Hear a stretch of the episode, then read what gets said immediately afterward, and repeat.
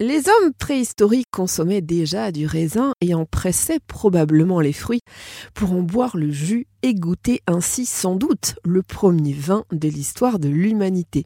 Mais que sait-on vraiment au sujet du vin? Audrey Volpout, diététicienne nutritionniste. Alors Audrey, depuis quand boit-on du vin? Alors jusqu'à présent, on estimait euh, qu'on buvait du vin euh, depuis 5400 à 5000 ans avant l'ère chrétienne. Mais depuis peu, en fait, on, grâce à des fouilles, on a retrouvé les premiers vestiges de conception de vin.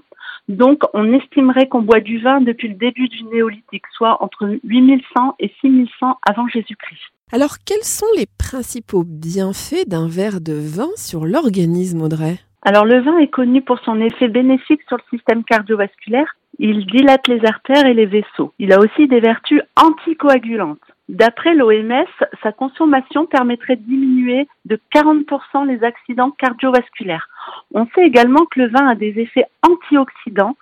Euh, même s'il est indéniable que le vin est bon pour la santé, il ne faut pas oublier qu'il est à consommer avec modération et qu'une consommation excessive peut avoir des effets délétères pour la santé. Alors une question que je me suis posée en préparant cette émission, comment se fait-il que le vin soit tantôt blanc, rouge ou rosé? Alors la couleur du vin est avant tout une question de cépage.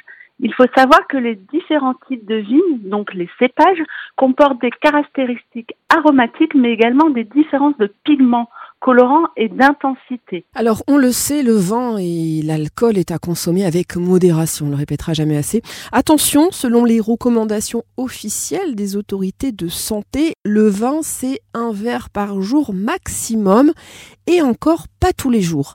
Euh, alors à proscrire en revanche absolument en cas de grossesse ou de prise de médicaments.